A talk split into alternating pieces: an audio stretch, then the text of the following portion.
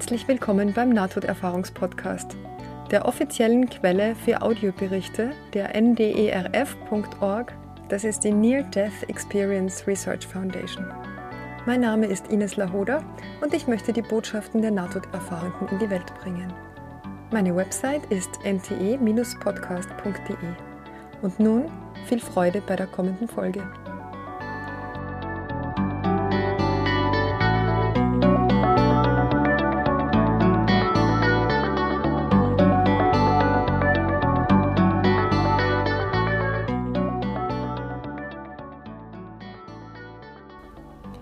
Heute gibt es die Erfahrung von Vivian. Und Vivian schreibt, im Juli 1983 war ich im Universitätsspital von Augusta, Georgia, nachdem ich wegen der Diagnose Beginn einer multiplen Sklerose eingeliefert worden war. Das wurde später wieder ausgeschlossen und es wurde entschieden, dass ich eine Krankheit mit dem Namen Sydenham's Chorea hätte, die ältere Mitmenschen noch unter dem Namen Feitstanz kennen werden. Ein Leiden, das in der ersten Hälfte des 19. Jahrhunderts verbreitet war. Es hatte eigentlich viele Jahre vorher begonnen, mit einem Fall von Halsentzündung auf der linken Seite, die unbehandelt blieb, die als rheumatisches Fieber diagnostiziert wurde, welches ich gar nicht bemerkte, dass es auftrat, dann wieder als neurologisches Problem. Jedenfalls war ich im Krankenhaus mit all den wunderbaren Ärzten, die herauszufinden versuchten, was mir genau fehlte. Ich war extrem beunruhigt und gestresst und hatte Panik, weil ich dort sein musste. Ich hatte ein 18 Monate altes Baby, das jetzt bei Freunden bleiben musste, während ich krank und im Spital war, und ich vermisste sie schrecklich. Meine Zimmernachbarin war im Koma. Ich fühlte stark, dass ich nicht krank genug war und ein Bett belegte für jemanden, der es sicherlich mehr benötigte. Ich wollte nach Hause gehen. Das Problem dabei war, dass ich mein eigenes Kind nicht halten konnte oder meine eigenen Bedürfnisse stillen konnte, weil ich keine Kontrolle über meine Arme und Beine hatte und die Schwestern fortwährend stresste, da ich immerzu ohne ihre Hilfe aus dem Bett aufstand. Bei einer dieser Gelegenheiten denke ich, dass ich mein Bewusstsein verloren habe, als ich von meinem Bett aufstand. Alles, was ich weiß, ist, dass ich plötzlich in einem sehr langen, dunklen Tunnel war und mich sehr schnell vorwärts bewegte, zu einem sehr großen, hellen Licht, das Liebe ausstrahlte. Ich konnte wundervolle, sehr hohe Töne von einem Windspiel hören. Und ich konnte Engel singen hören, Legionen von Engeln. Sie sangen die Doxologie, das sind liturgische Gesänge zum Lobpreis Gottes. Das Licht war Christus und ich war mir zu dieser Zeit dessen voll bewusst. Ich hatte eine Lebensrückschau in diesem Tunnel, welche mir Erfahrungen meines Lebens zeigte, wie ich bedingungslose Liebe gezeigt hatte und sie anderen geschenkt hatte. Und das sind Dinge, die ich getan hatte, und sie erschienen so klein und unbedeutend zu dieser Zeit, so dass ich sie vergessen hatte. Auf einmal wurde ich nach rückwärts geschleudert, so als ob ich von einem Riesenseil gezogen würde. Ich schloss meine Augen und hörte eine Frau meinen Namen ununterbrochen rufen. Als ich meine Augen wieder öffnete, sah ich die Schwester und ich lag am Boden. Offenbar hatte ich das Bewusstsein verloren. Sie half mir aufstehen und brachte mich ins Bett. Aber der Mensch, dem sie aufgeholfen hatte, war nicht der gleiche Mensch, der niedergefallen war, auf vielfache Art. Ich habe niemals jemandem davon erzählt, was mir passiert war, bis zwei Jahre danach, weil ich verstand ja selbst nicht, was da geschehen war. Menschen, die mir ganz nahe standen, haben aus ganzem Herzen akzeptiert, was da mit mir geschehen war, weil es nichts gibt, was das Ausmaß meiner Verwandlung erklären kann, die in den zwei Jahren erfolgt ist, nachdem das geschehen ist. Und wo ich schließlich, ermutigt von den Informationen aus Moody's Buch, es mit Ihnen geteilt habe. Ja, das ist die Erfahrungsbeschreibung und es ist eine jener Fälle, wo jemand, der nicht religiös ist oder war und nicht an Jesus oder Gott glaubt, ähm, dann mit Jesus konfrontiert wird. Äh, und zwar in einem Maß, das eine völlige Bekehrung zum, ähm, zur christlichen Religion bewirkt. Sie beschreibt es ähm, weiter unten noch Ähm, und zwar gibt es da die Frage, hast du deine Einstellung oder deinen Glauben geändert nach den Ereignissen? Und da antwortet sie, ja, komplett.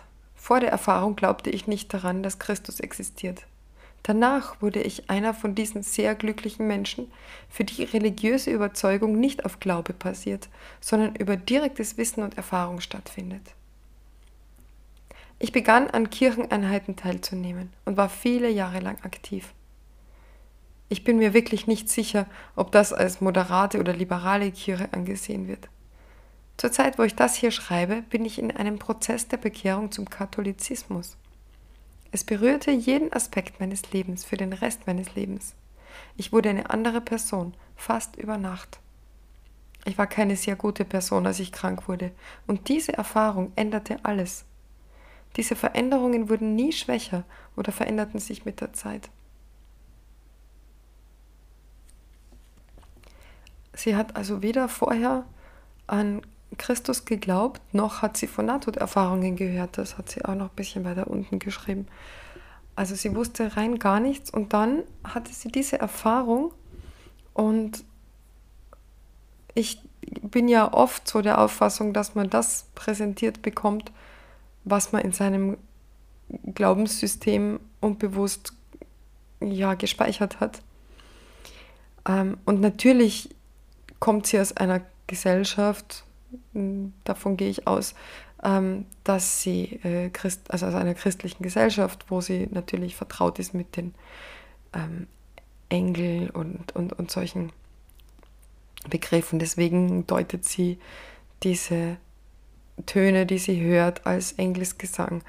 Aber dass sie tatsächlich dieses Licht als Christus identifiziert und dass es auch um bedingungslose Liebe geht, ähm, obwohl sie gar nicht in irgendeiner Weise verbunden ist mit dem christlichen Glauben, ja, da denke ich mir schon manchmal, wie objektiv ist das denn?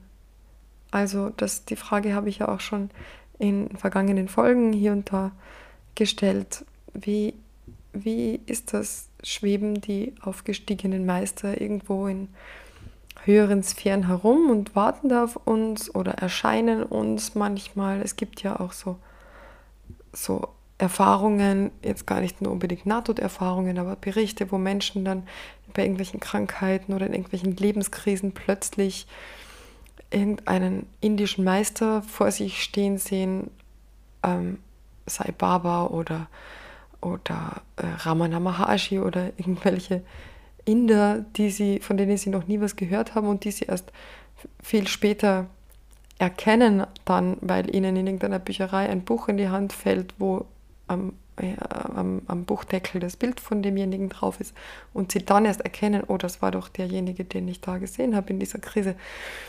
Also, wie funktioniert das? Das ist für mich nicht so ganz durchschaubar. Ähm, es kann natürlich sein, dass das im kollektiven Unbewussten gespeichert ist oder in den sogenannten Akasha-Chroniken, an die man dann andockt, wenn man den physischen Körper verlässt. Ähm, ja, und Jesus, manch einer glaubt an Jesus und sieht ihn, manch einer glaubt nicht an Jesus und sieht ihn auch. Viele glauben an Jesus und sehen ihn aber nicht. Also es ist ein Mysterium. Ja, jedenfalls hat sie aufgrund dieser Erfahrung sich sehr verändert und ähm, sie schreibt über Nacht quasi geschieht die Veränderung und alle Leute, die sie kennen, die mit ihr zu tun haben, glauben ihr aufs Wort, dass sie diese Erfahrung hatte und das ist auch selten. Häufig ist es ja so, dass die Menschen lange, lange Zeit brauchen, um so ein Erlebnis zu integrieren und das war bei ihr, denke ich, auch so. Aber ähm, dass jemand sich so radikal verändert, das ist nicht immer so. Also dass jemand, dass diese Veränderung so plötzlich und so deutlich sichtbar ist, sodass die anderen hm, Personen dann sagen, oh ja, mit dir ist wirklich was passiert. Da kenne ich nicht so viele Berichte. Ein Bericht, den ich kenne, das war allerdings keine Nahtoderfahrung, oder in gewissem Sinne war sie das, aber ohne körperlichen Tod, ist von meiner Lieblingslehrerin Byron Katie, die auch so eine Erfahrung hatte, als sie eines Morgens aufwachte und all ihre Gedanken weg waren und sie einfach reines Sein erlebt hat, so beschreibe ich das jetzt. Und sie war danach auch wie verwandelt. Und die Leute haben sie auch gefragt, ob sie, ob sie überhaupt noch dieselbe Person ist. Also bei ihr war das so stark, dass sie nicht mal ihre Familie wiedererkannt hat und einfach wie neugeboren auf dieser Welt gegangen ist, gewandelt ist. Und von Eckhart Tolle sagt man ja auch irgendwie so ähnliche Sachen, dass er zwei Jahre lang dann auf Parkbänken gesessen ist und nicht mehr derselbe war, der er vorher war. Ja, also es gibt schon so radikale Fälle, aber bei den meisten Menschen ist es so, dass das eine lange Zeit braucht, bis es wirklich zu einer sichtbaren Wandlung kommt. Und deswegen wird ihnen, oder bis sie auch drüber sprechen, oder ja, es kann schon sein, dass sich innerlich was wandelt, aber es ist äußerlich nicht so erkennbar. Und darum wird ganz, ganz vielen Nahtoderfahrenen nicht geglaubt. Was sehr schade ist, denn darum erzählen die Menschen auch häufig nichts darüber. Ja, das war's wieder für heute. Ähm, schreibt mir gern, was ihr für Gedanken dazu habt oder Ideen, wie ihr das seht. Ähm, schreibt mir natürlich auch gern, wenn ihr eine eigene Erfahrung habt, die ihr mir mitteilen wollt oder wenn ihr euch gar interviewen lassen wollt, lade ich euch auch herzlich ein. Ich verspreche euch, dass ich euch sehr nett behandle, wenn ich euch interviewe. Ähm, ja, geht gerne auf meine Homepage, schaut euch meine Bücherliste an. Ähm, lasst mir eine Bewertung da auf eurer Podcast-Plattform. Äh, vielen Dank für die lieben Bewertungen, die ich schon bekommen habe.